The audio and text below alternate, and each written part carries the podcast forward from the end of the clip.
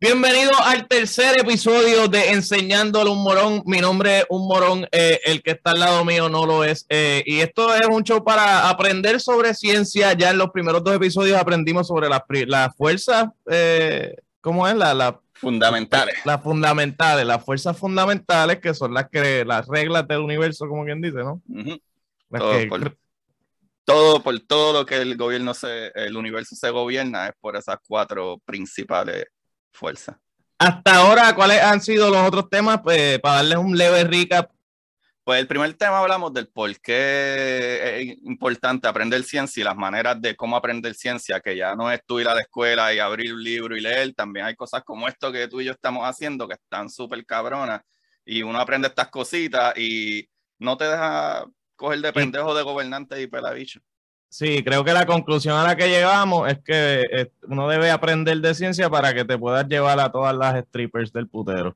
Algo así era, si no me equivoco. Así que vean ese primer episodio, estaba bien bueno. Hoy vamos a hablar de la, la, la electromagnetismo. Eh, sí, la fuerza La fuerza Ok, hoy el episodio va a venir bien electromagnético. Hoy, hoy vamos a estar bien cabrón, se nos van a pegar los tenedores. Eh, y va a estar bien chulo. Así que nada, eh, ¿qué son las fuerzas electromagnéticas? Y también hay que hablar del átomo un poco, ¿no? Sí, sí, sí. Este, en el episodio, anterior, para que tengan una idea y no estén tan perdidos, hablamos de las cuatro fuerzas fundamentales, pero la de hoy, para empezar a hablar de, de dónde caramba sale la materia, pues vamos a hablar de la electromagnética.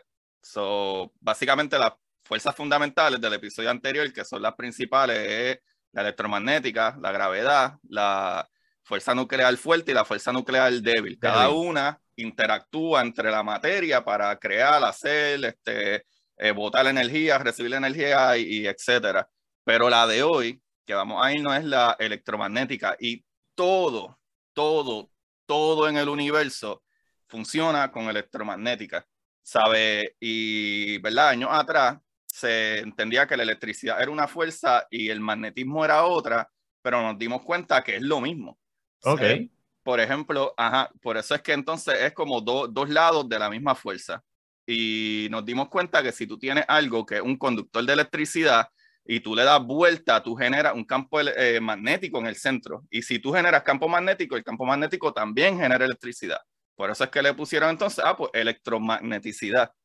Pero lo brutal con esto es que como funciona esto es con cargas, cargas positivas y cargas negativas. Pero si las cargas son iguales, ¿verdad? Se repelen, pero para que se atraigan son cargas diferentes. Entonces es lo que sucede con el átomo. O sea, el átomo en este núcleo, aquí dentro, lo, que, lo que sucede es que las cosas se pegan lo suficiente, suficiente, y la fuerza nuclear fuerte la agarra, todos esos protones, y los protones son de fuerza positiva, pero como la fuerza nuclear fuerte los agarra, no deja que se despegue, aunque son eh, positivos todos, pero lo que complementa el átomo es que entonces tiene los electrones que están afuera y se atraen porque son negativos y positivos. Y entonces así se crea toda la materia, eh, básicamente. Pero entonces las negativas están afuera, básicamente holding la otra in. Básicamente es como si fuera un encapsulado de energía.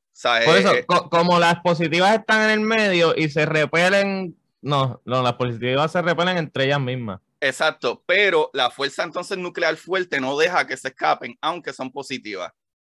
Ok. Y, entonces atraen las otras que son negativas. Por eso es que en ese núcleo, esos núcleos tienen muchísima, muchísima, muchísima energía porque hay una de las fuerzas principales, que es la nuclear débil, eh, fuerte, que agarra esos protones, aunque son todos positivos, que, se, que quieren escapar todo el tiempo, pero esa fuerza no los deja. Y ahí es donde entra la energía, que es, una energía, una fuerza que, que, carga estas partículas, ¿verdad? Y entonces esa, esas positivas, si tú le las picas por la mitad, explota el mundo, una bomba atómica. Podría, Así, así mismo funcionan las bombas nucleares, así mismo. Es como que es, pegarle un alfiler ahí y se jodió. más o menos, pero lo que hace es si tú chocas eso lo suficientemente duro, eh, hay tanta energía depositada en ese núcleo que está aguantando que literalmente crea una explosión y libera tanta energía y tanta energía que un, básicamente un átomo, ¿verdad? De, de, o, una, o un impulso, ¿verdad? De, de, de, un átomo puede generar tanta energía como cientos de bombas. O sea, un, un núcleo atómico. So, loco, un núcleo atómico es... Y, y tiene, o sea, el proceso...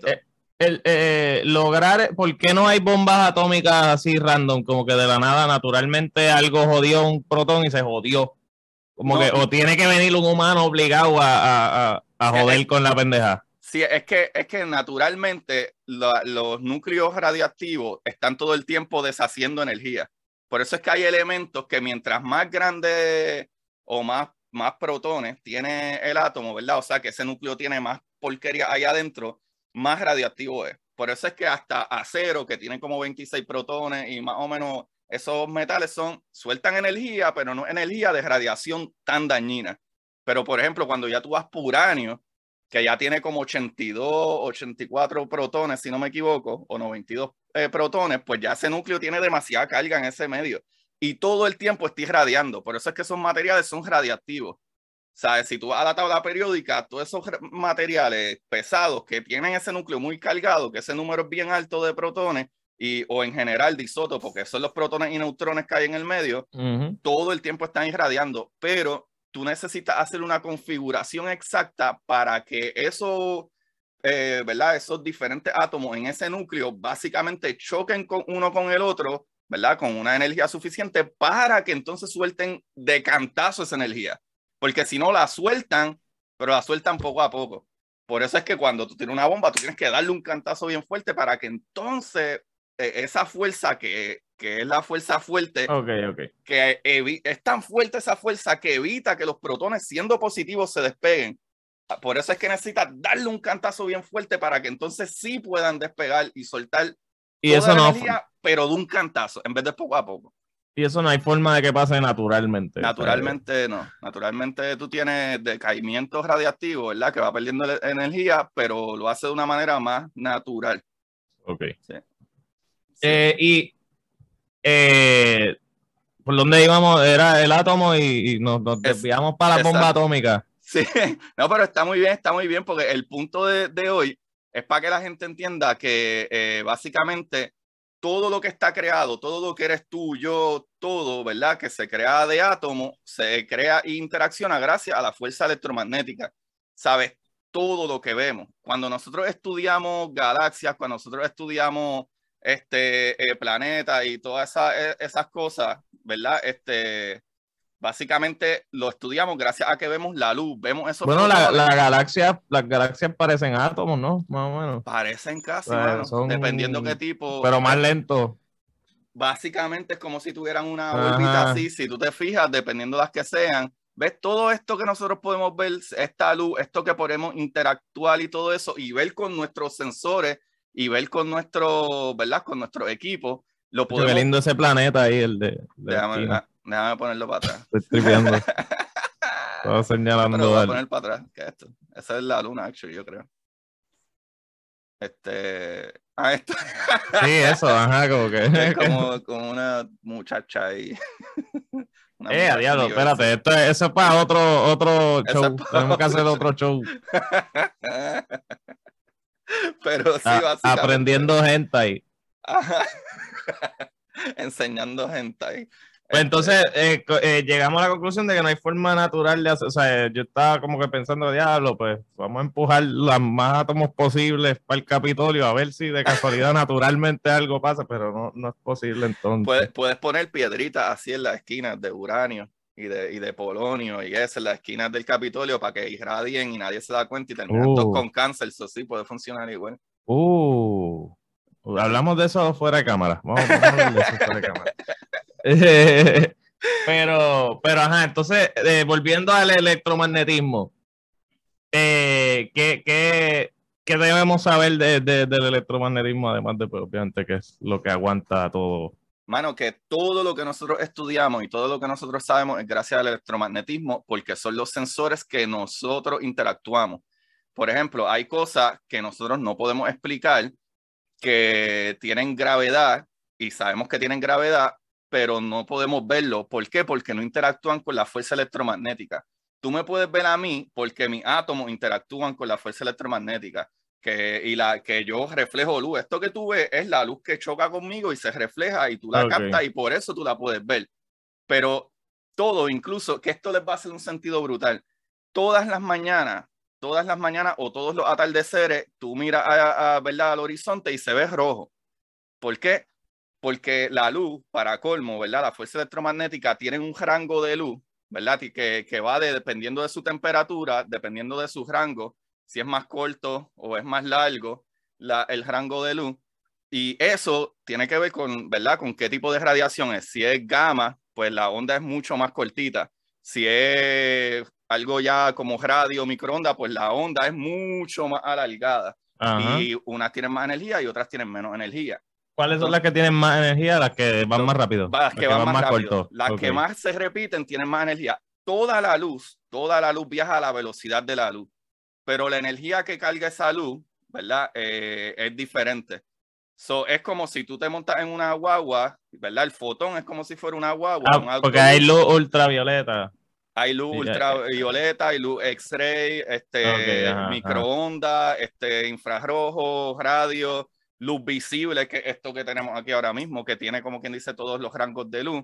Y ahí es donde entra de que todo lo que, la importancia brutal de la luz, que yo creo que es lo más importante de este capítulo, es que todo, todo lo que nosotros sabemos y conocemos en ciencia y en general es gracias a la electromagneticidad, porque todo lo que nosotros conocemos interactúa con electromagneticidad, o por lo menos las cosas que podemos estudiar, que será lo que te iba a decir de cuando tú ves los atardeceres o amaneceres, tú ves y se ven amarillosos, como rojizo el cielo. ¿Por qué? Porque la luz, cuando choca con las partículas de polvo que están cerca de la Tierra, ¿verdad? Pues el polvo se traga todo lo demás, eh, toda la demás luz y solamente refleja el color rojo. Igual que el cielo es azul, porque las moléculas que están en la atmósfera se tragan todo, eh, ¿verdad? Todas las ok, y si está hacia el horizonte, pues hay mucho más polvo entre medio, eso se pone más rojo. Más rojo. Exacto. Wow, estamos aprendiendo de verdad, ya no puedo creer. Y por eso es que el cielo es azul, porque las moléculas. Yo no aprendo como desde tercer grado. pues qué brutal, qué brutal. pues sí, pues así mismo es que nosotros estudiamos el universo y entender estas cosas es que entendemos que, ah, wow, estamos mirando una galaxia lejana y tiene una estrella dando vueltas alrededor, pero no entendemos por qué no salen volando, porque están eh, dando vueltas demasiado rápido se supone que si tú y yo nos agarramos de las manos y damos vuelta y damos vuelta y damos vuelta, hay una fuerza que quiere alejarnos uno al otro. Pero ¿qué sucede? Espérate, ¿qué es lo que tú estás hablando que está dando vuelta? Que, imagínate que nosotros estamos dando vueltas. Pues no, no, antes la de galaxia, eso... así hace la Ajá, estás hablando de las galaxias, que, ah. que no, se, no, no, nos explicamos cómo se quedan así. Exacto, exacto. Así son las galaxias, las estrellas en las esquinas de las galaxias, ¿verdad? Toda esta, todo esto está dando vuelta como si fuera un inodoro ahí que le dieron para abajo y Entonces, la rapidez con que estas galaxias están dando vuelta no hace sentido, pues la cantidad de materia que tiene deberían de salir volando. Que eso es lo que te digo, que imagínate, hay una fuerza eh, centrífuga que es de que si tú y yo estamos dando vuelta, mientras más rápido demos vuelta, más fuerte hay una fuerza que va a tratar de alejarte a ti de mí y vamos a, a empezar a irnos para afuera. Si yo te suelto las manos, yo me caigo para atrás. Sí, si quieren experimentar eso que está hablando Agustín en, los playgrounds, que están las cosas de dar vuelta, pues pon a tu sobrino o algo y dale mucha vuelta y dale más rápido cada vez y eventualmente vas a ver lo que pasa con tu sobrino. Sí, exacto. y, lo y, lo sueltas, y lo sueltas cuando vayas cerca de la mesa. Mire, ¿y cómo carajo? ¿Quién carajo descubrió la fuerza electromagnética? O sea, ¿cómo se. ¿Quién fue la.? Ah, diablo, esto, el mundo funciona así. ¿Quién fue el que hizo eso y, y, cómo se dio cuenta? Nos estamos pasando ya, yo creo que de tiempo. Sí, e, es una muy buena pregunta. No me acuerdo ahora mismo per se, pero eh, lo que sí sé es que, eh, por ejemplo, para los tiempos de, de. Dios mío. Para los tiempos de Newton, Newton inventó las leyes de movimiento, dependiendo la masa, whatever, este. Eh, la velocidad con que vaya, etcétera. Eh, pero ya para los tiempos más, eh, poquito después de Einstein, Bohr y Rutherford y todo esto, ya están estudiando los núcleos electromagnéticos y cómo funcionaba el átomo per se, per se. Y ahí mismo ellos, ellos descifraron, entre comillas, de que las cosas funcionaban así, pero si no me equivoco, eh, fue otro científico más este, que él, él dijo que las partículas y todo funcionan en cuanto, o sea, en cuantos de uno, de, una partícula. Y él hizo un experimento en el que él tiró un gas, ¿verdad? Y tiró eh, como que pulsos de luz y pudo ver cómo brillaban las cosas y entender como, ah, mira, es que hay algo aquí. Hay algo entre medio que no vemos, pero si tú tienes, tiras algún impulso de, de luz y, ¿verdad? Choca entre esas otras partículas, genera una carga. Pero no te podría decir la ciencia cierta ahora mismo de mi mente quién fue el que se inventó la electromagneticidad, pero sí llevamos varios años, probablemente alrededor de 100 años, ya conociendo estas fuerzas fundamentales. Ok. ¿Y algo que nos falte de saber de, de la electromagneticidad? Eh, mano, no, pues en resumen eso, de que la, la, fuerza principal con que todo interactúa de lo que podemos ver y que nuestros sensores y nuestro equipo y nuestros telescopios conocen, tiene que interactuar con fuerza electromagnética. Si no, eh, se nos hace súper difícil localizarlo.